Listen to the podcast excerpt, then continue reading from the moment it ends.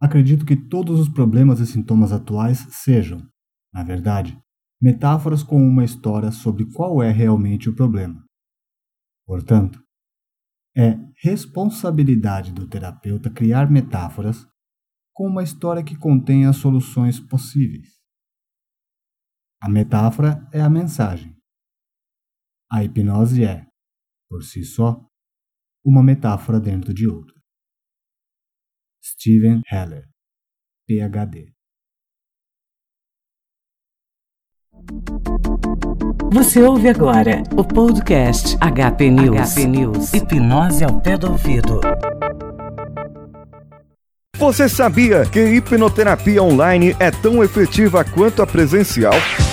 Em um atendimento pela internet, você tem um foco total na conversa, sem nenhuma distração. Além do mais, está em um ambiente confortável, conhecido e assim pode relaxar ainda mais.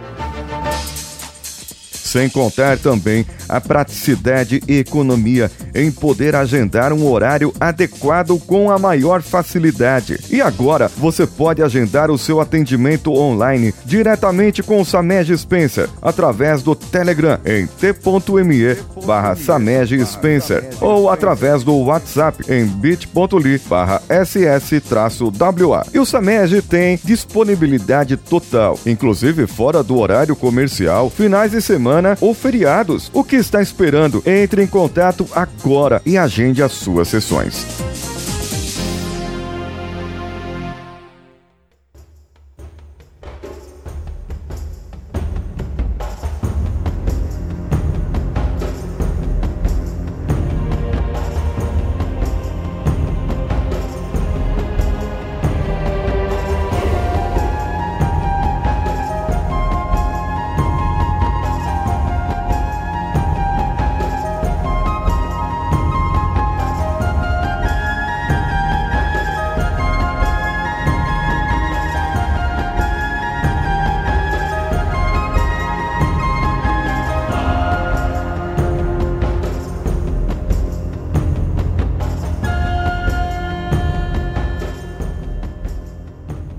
Bom dia, boa tarde ou boa noite. Eu sou Samej Spencer e você está ouvindo o podcast HP News, Hipnose ao pé do ouvido. Neste episódio quero trazer para vocês um aspecto que considero extremamente importante no uso e na prática da hipnose clínica, ou, como geralmente utilizamos, na hipnoterapia. Trata-se da liberdade criativa e ou raciocínio clínico no processo de ressignificação, ou seja, na forma como o cliente dá um novo significado a algo. E para abordar este tema, trago para vocês dois relatos de caso. O primeiro deles, descrito no livro Hipnose Não Existe? Monstros e Varinhas de Condão. Inclusive, o relato que dá nome ao subtítulo do livro escrito por Steven Heller, PhD, e Terry Lee Steele, com tradução de Soraya Borges de Freitas e publicado no Brasil em 2012 pela editora Madras. O segundo relato é de um atendimento conduzido por mim com um cliente que, aqui, chamarei de John Doe.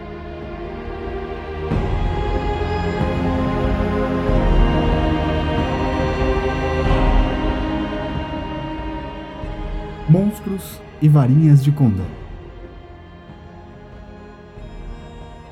Quando meu filho tinha uns 3 ou 4 anos, encasquetou que suas bolas de beisebol e futebol transformavam-se em monstros à noite, quando as luzes estavam apagadas. Ele as via ganhando vida. Pareciam malvadas e tentavam pegá-lo. Agora, racionalmente, isso não faz o menor sentido. Nossa realidade consensual sabe que não é real. Minha esposa e eu tentamos explicar para ele o que era real e o que não era. Ele ouviu com bastante atenção e, quando terminamos, ele disse: Mas elas estão vindo me pegar. Sabe-se lá por que razão? Sua mente inconsciente criou essa realidade interna. que saltou, de repente, para se tornar sua realidade externa. As explicações lógicas, factuais, lineares do hemisfério esquerdo não deram em nada. Então, resolvemos nos tornar ilógicos, muitos chamariam de criativos, para solucionar o problema. Fomos a uma loja de material para construção local e compramos um pedaço de vara de madeira cilíndrica com 61 centímetros de comprimento e 2 centímetros e meio de diâmetro. Enrolamos veludo roxo em volta da vara e colocamos uma borla dourada na ponta. Depois, compramos uma caixa do tipo usado para colocar rosas e pusemos dentro dela a futura varinha de condom. Levamos a caixa para casa e explicamos ao nosso filho que fomos ver um médico especial, chamado de Doutor Mágico. Contamos para ele que o Doutor Mágico fez uma varinha de condão que faria todas as bolas monstruosas fugirem com medo. Dissemos então as palavras mágicas que o médico nos dera. Explicamos que, por duas ou três noites, ele deveria apontar a varinha de condão para os monstros e dizer as palavras mágicas. Naquela noite, todos fomos para o seu quarto e realizamos uma cerimônia solene de abertura da caixa e entregamos a varinha de condão para ele.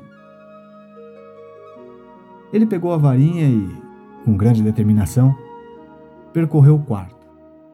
Em cada canto do quarto ele parou, apontou a varinha e disse as palavras mágicas. Naquela noite, ele dormiu sem ter os pesadelos de antes e sem acordar sobressaltado. Na segunda noite, ele foi para seu quarto sozinho e repetiu o ritual. Depois da terceira ou quarta noite, ele encostou a varinha de condão em um canto e parou de usá-la. Dormiu sem problemas e nunca mais falou em monstros. Cerca de duas semanas depois, ele nos deu a varinha e disse que não precisava mais dela. A moral dessa história é: já que seus processos inconscientes, baseados em seus sistemas de crença, criaram essa realidade interna de bolas monstruosas, era necessário usar seu processo inconsciente para criar uma realidade interna que acreditasse em uma cura mais potente do que os monstros de bola para resolver o problema. As abordagens tradicionais usariam argumentos e provariam que os monstros não existem avaliariam a profundidade de suas sensações ou ajudariam interrogação a extravasar seus medos, raivas, hostilidades e inseguranças. Escolha um. Então, durante vários meses ou anos, ele teria se tornado capaz de lidar com o problema. Em vez disso, em questão de dias, ele não só aprendeu como resolver o problema, ele resolveu.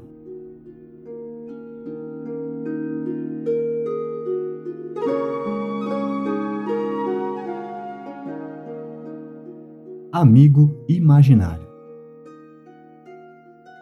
O caso era depressão e fobia social. O cliente tinha, na época, 36 anos de idade e estávamos na terceira ou quarta sessão de um pacote de quatro sessões quando o cliente, literalmente envergonhado, confessou que ainda tinha amigos imaginários. Mas antes, ele pediu para que eu não risse. Eu saí pela tangente sem prometer não rir. E quando ele me contou sobre os amigos imaginários, eu abri um sorriso sincero, expressando curiosidade, literalmente. E minha primeira pergunta foi: Algum deles está aqui agora? Apontando para seu lado esquerdo, ele disse que um deles estava ali. Eu perguntei o nome do amigo imaginário e ele, visivelmente envergonhado, acanhado, respondeu que seu nome era Miguel, o arcanjo. Eu abri um baita sorriso. Fiquei muito feliz, enquanto ele provavelmente imaginava que eu estaria tirando onda da situação.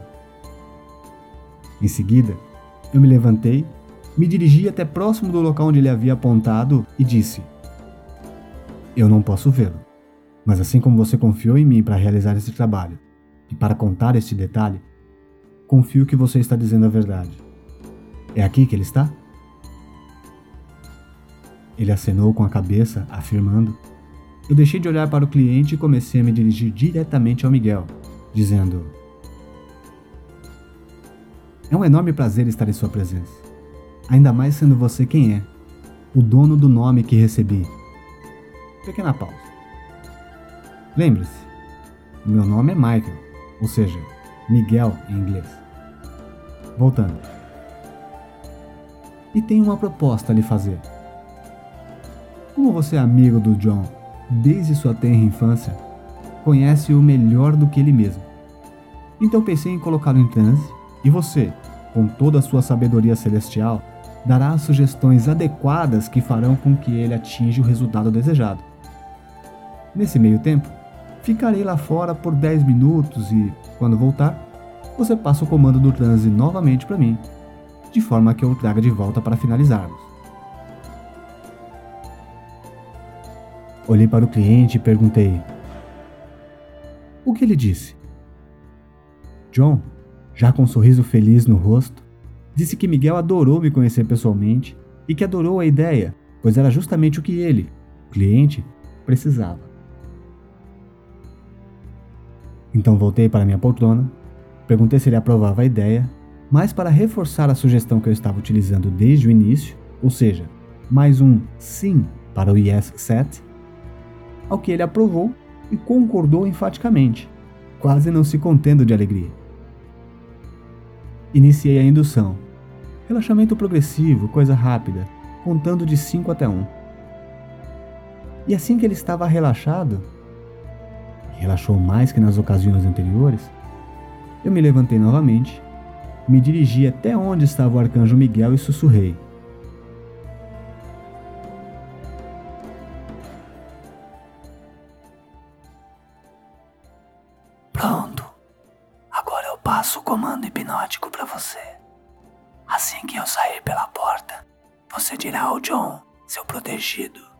tudo o que ele precisa ouvir para mudar, melhorar e alcançar seu objetivo.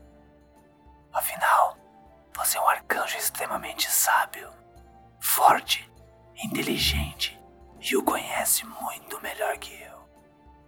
Então, você está em condições de lhe dizer exatamente o que fará, com que ele se sinta melhor, bem disposto e que faça com que ele descubra seu amor próprio, seu alto valor diante de Deus Pai e da Santa Trindade. Agora vou sair e volto em 10 minutos.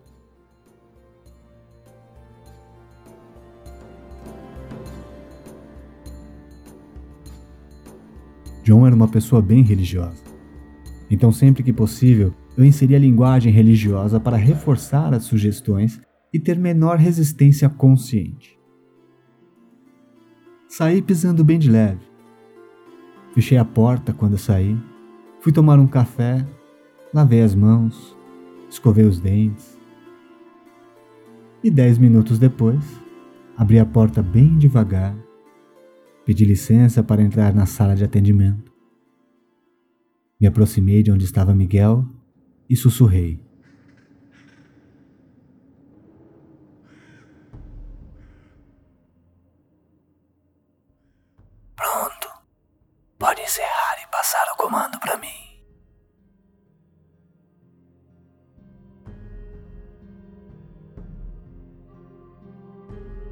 Tomei assento Aguardei alguns segundos e iniciei o processo de dehipnotização, sempre sugerindo bem-estar e que as sugestões dadas por Miguel seriam muito mais efetivas e fortes do que as minhas. Também sugeri que durante seu sono comum, durante as próximas 90 noites, ele sonharia sempre o mesmo sonho, repetidas vezes durante cada uma das 90 próximas noites e que esse sonho seria a repetição exata da sessão que estávamos finalizando naquele momento. Quando ele saiu do transe hipnótico, eu lhe perguntei como estava se sentindo e ele, literalmente outra pessoa na minha frente, com entusiasmo e brilho de alegria no rosto, começou a relatar as sugestões dadas por Miguel, elogiando a performance dele, dizendo que superou suas expectativas em relação àquela experiência. Enfim, o cliente completou o pacote de quatro sessões, tendo atingido o resultado desejado com maestria. Dele, não minha. E estava plenamente satisfeito com o resultado. Passado algum tempo, mantendo um contato breve após finalizados os atendimentos, soube que já não sentia a ausência de vitalidade de antes. Muito pelo contrário. Inclusive estava saindo com uma pessoa que conheceu no barzinho.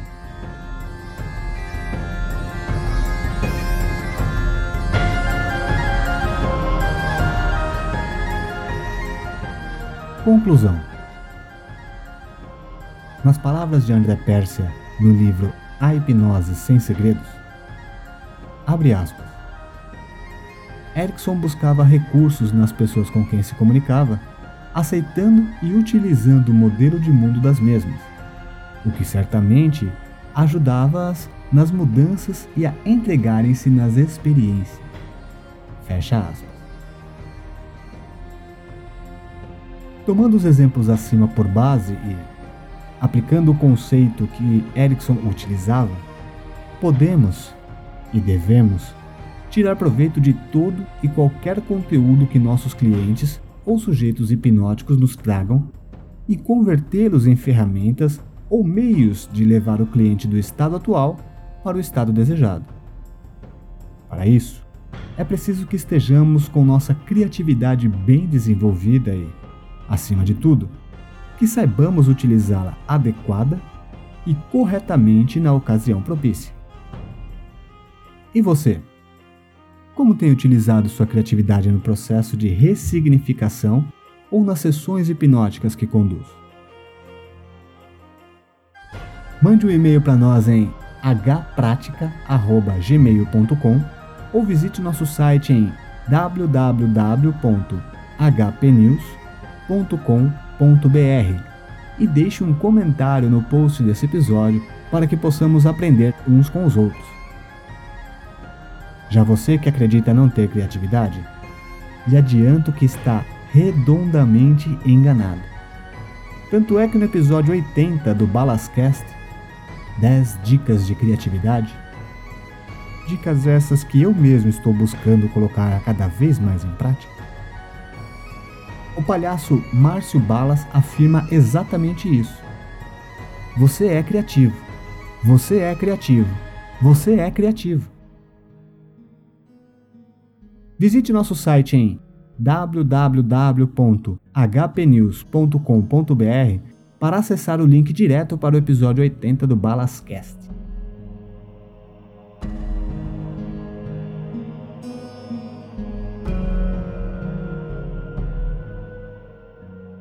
Você que já está habituado a consumir e ouvir podcasts em seu agregador, lembre-se de visitar o post desse episódio em www.hpnews.com.br para comentar, ler a transcrição e conferir algumas notas que adicionei.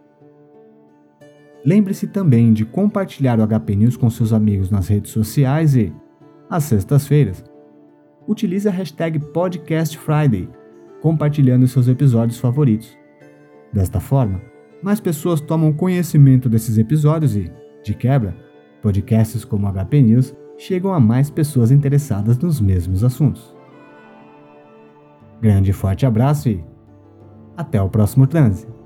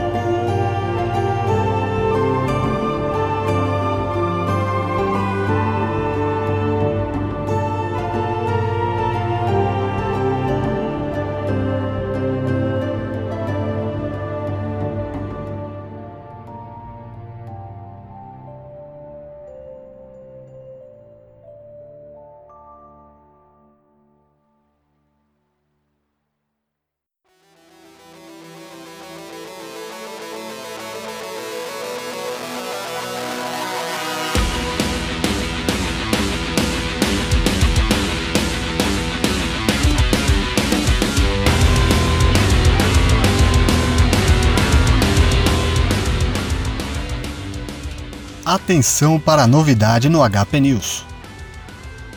Agora, você pode demonstrar todo o seu carinho e apoiar o HP News mensalmente, através da colaboração recorrente no Apoia-se ou no PicPay. Inicialmente, faremos um período de teste onde o valor é de apenas R$ 5,00. Apoiando o HP News, você proporciona-nos mais e ou melhores condições para que mantenhamos esse trabalho, conseguindo equipamentos de melhor qualidade para gravação, edição e publicação, além dos custos atuais que temos para manter o HP News no ar. E tudo isso resulta em mais conteúdo, com mais e ou maior frequência, acesso ao grupo privado no Telegram e alguns outros benefícios que serão discutidos previamente entre os apoiadores no grupo privado. Para colaborar, basta visitar os sites apoia.se barra hpnews ou picpay.me barra hpnews. Repetindo, apoia.se barra hpnews ou picpay.me barra hpnews. Vale lembrar que PicPay escreve-se P-I-C-P-A-Y, ok? C mudo e Y no final. picpay.me barra hpnews.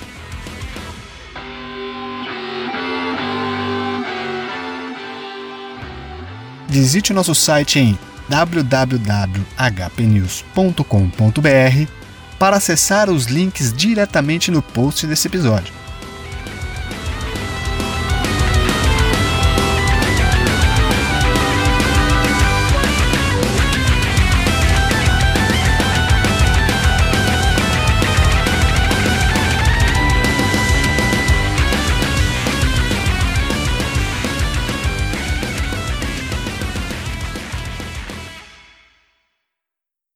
Você ouviu o HP News.